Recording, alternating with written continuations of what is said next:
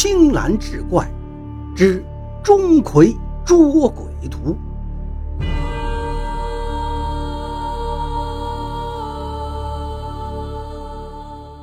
话说晚宗谷刚刚在画院里洗完了画笔，后蜀国皇帝孟昶就派太监急宣他进宫。晚宗谷和黄权号称是后蜀国画院双璧。黄权善画花鸟灵毛，而晚宗谷却善画人物。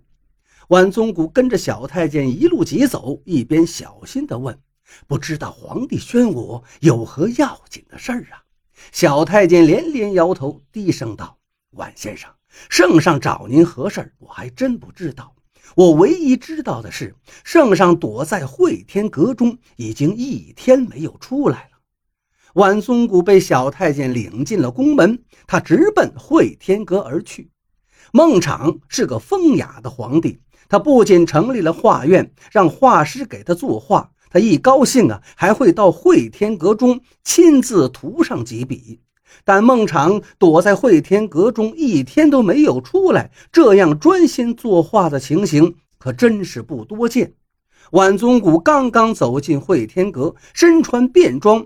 衣襟上还沾着几点墨迹的孟昶就上前一把拉住他的手，说：“你帮朕看一眼这幅钟馗捉鬼图。”管宗古来到了会天阁中，他往宽大的红木画桌上一看，只见一幅新画《钟馗捉鬼图》被摆在了桌子上。画作上只有两个人物，一个钟馗，一个小鬼。钟馗圆睁双目。一手抓住小鬼，他伸出另外一只手去挖小鬼的眼睛，而那个小鬼一脸惊悸，已经被钟馗凌厉的神态吓懵了。孟昶不无得意地说：“朕的钟馗捉鬼图画得如何？”晚宗谷围着这张画转了几圈，道：“这张画画得真不错，只是……”孟昶之所以找晚宗古来，就是因为他天生耿介，从不谄媚，每一次都是直言不讳。晚宗古告诉孟昶，他画的钟馗捉鬼图虽然笔法上无可挑剔，但钟馗的表情却画的不对。钟馗捉鬼，表情为怒，那是一股悲悯苍生、除恶务尽的怒气。而孟昶所画的钟馗虽然神态威猛，但脸上的神情却为一副恶相。孟昶有个妃子，名叫花蕊夫人。最近花蕊夫人噩梦连连，梦中经常有鬼魅相扰。孟昶画这幅钟馗捉鬼图，就是为花蕊夫人辟邪之用。晚宗谷讲完了孟昶画作的毛病，孟昶也是连连点头。他问：“如何能画出钟馗为苍生捉鬼的怒气呢？”晚宗谷虽然善画人物，但画神仙鬼魅却非所长。他想了想，道：“皇上，您看过鬼戏吗？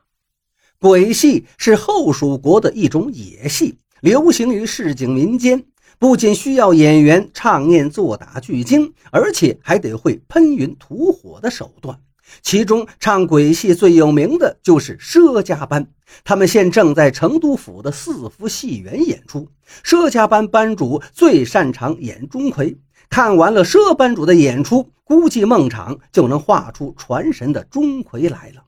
孟昶听完晚宗谷的提议，点头称善。他换了一身普通人的衣服，然后带着两名武功高强的侍卫，加上晚宗谷，四个人从偏门出了皇宫，直奔四福戏园而去。鬼戏只是一种不入流的野戏，孟昶以皇帝之尊前来看戏，这消息一旦传出去，确实是有伤大雅。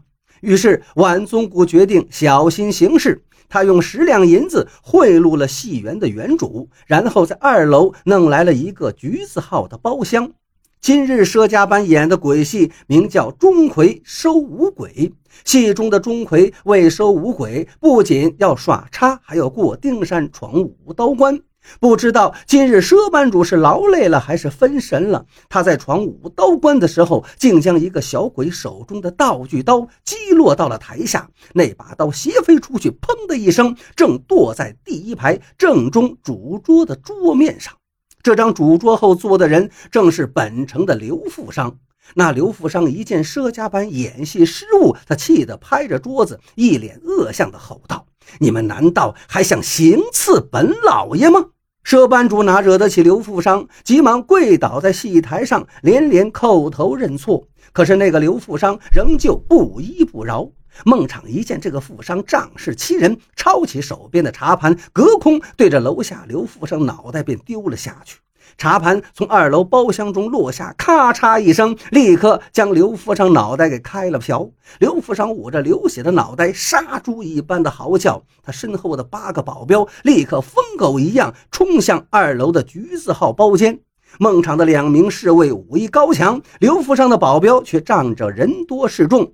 一场势均力敌的混战在戏园子展开。晚宗谷急忙保护着孟昶，仓皇地从戏园的后门离开了这个是非之地。那刘富商的保镖们一见真凶要逃走，他们不再跟那两名侍卫纠缠，直接向晚宗谷和孟昶逃跑的方向追去。晚宗谷慌不择路之间，瞧着旁边有一家黑漆的大门未关，便拉着孟昶一头闯了进去。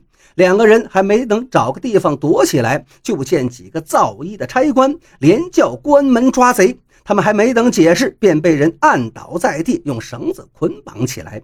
晚宗谷叫道：“我是好人呀，你们抓错人了！”一名差官头狠狠地踢了晚宗谷一脚，骂道：“抓的就是你这个好人！”孟昶心里一急，大叫道：“我是皇上，你们敢抓我，我灭你们的九族！”那个差官头扬手，两个重重的耳光就扇了过来，然后嘲讽道：“你是皇上，那我就是太上皇。”孟昶还要开口大叫，那个差官头找来两块破布，将他们两个人的嘴都牢牢地塞上了。这名差官头领着手下，将晚宗谷和孟昶一直推到了巡官厅中。吴巡官正瞧着桌子上包裹里的财宝生气呢。最近成都府出了两名盗贼，人送绰号“飞天双盗”。今天傍晚，吴巡官领着手下巡夜，发现了飞天双盗的贼踪。大家一起放箭，飞天双盗身上中箭后，他们窃来的财宝掉下了，可是两个人却跌落进了护城河中。现在是生不见人，死不见尸。这份消灭飞天双盗的功劳，眼看着就要泡汤了。吴巡官一见晚宗谷和孟昶被手下抓了进来，他围着晚孟两个人转了一圈，然后他对衣服还算光鲜的晚宗谷说道：“我问你的话，你只需点头或者摇头回答，否则谁也救不了你们。”晚宗谷急忙点头。吴巡官连问三个问题：晚宗谷家里是否很有钱？很有势，家里的亲戚是否有当官的？晚宗谷只是一个画师，家境也就算小康吧，并无当官的亲属。他对着吴巡官连连的摇头，都做了否定的回答。吴巡官当即恶狠狠地叫道：“现在你们俩就是飞天双盗了！来人，将他们给我押送到成都府衙门治罪。”成都府衙门根本就没给晚宗谷和孟昶讲话的机会。衙门的师爷拿着两张供状，强行让晚孟两个人签字画押，然后这对飞天双盗就被押到了死囚牢。孟昶一辈子养尊处优，哪里遭过这么大的罪？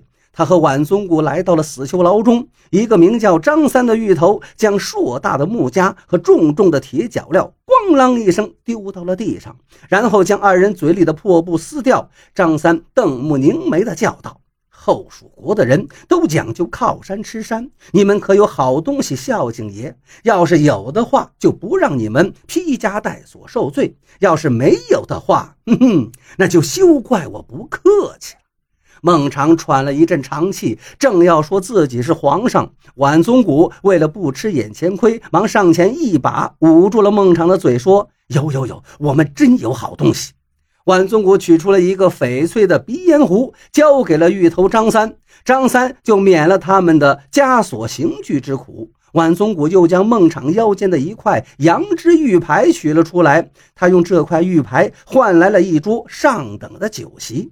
君臣二人坐在一间灯光昏暗的死囚牢中，晚宗谷跪在地上，一个劲儿地向孟昶请罪。孟昶叹了一口气，连说：“这场祸事不怪他，都是因为自己压不住火，用茶盘砸了那个奸商引起。”晚宗谷一见孟昶赦免了自己的罪过，忙殷勤地劝皇上饮酒。孟昶说：“这哪有心思喝酒啊？咱们俩还是想个办法脱离险境吧。”晚宗谷捧着酒碗道：“皇上，羊脂玉牌可是您的信物，那张三一旦拿出去贩卖，还愁文武百官找不到您吗？”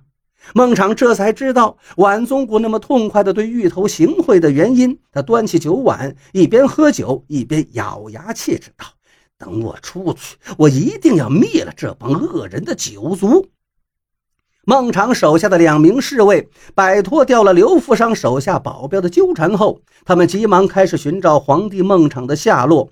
一番寻找无果，当即也是吓得三魂七魄丢尽，那惊恐万状的跑到成都府的衙门报案。孟昶可是一国之君，他要是下落不明，那还了得！朝中的文臣武将急忙连夜紧急出动，大家找了两天，最后一个捕头从张三卖到当铺的羊脂玉牌入手，经过顺藤摸瓜，终于将深陷死囚牢的孟昶和晚宗谷救了出来。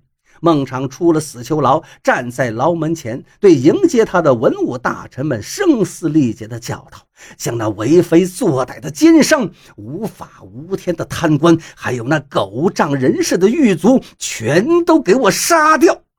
孟昶和晚宗谷上车后，晚宗谷指着车厢内的一面铜镜说：“皇上，看镜中您此时的面相，那就是体恤苍生、除恶务尽的表情啊！”孟昶看着铜镜中自己的愤怒神态，他终于找准了钟馗抓鬼应该有的那种怒发冲冠的表情。花蕊夫人的夜惊梦鬼之病终于有的救了。果然，孟昶的钟馗捉鬼图画好后，挂到了花蕊夫人的床头。花蕊夫人夜里噩梦连连的毛病终于不药而愈了。孟昶万分得意的同时，却没有好好想一想，为何他的治下会出现如此多的奸邪商人、可恶芋头和一众贪官？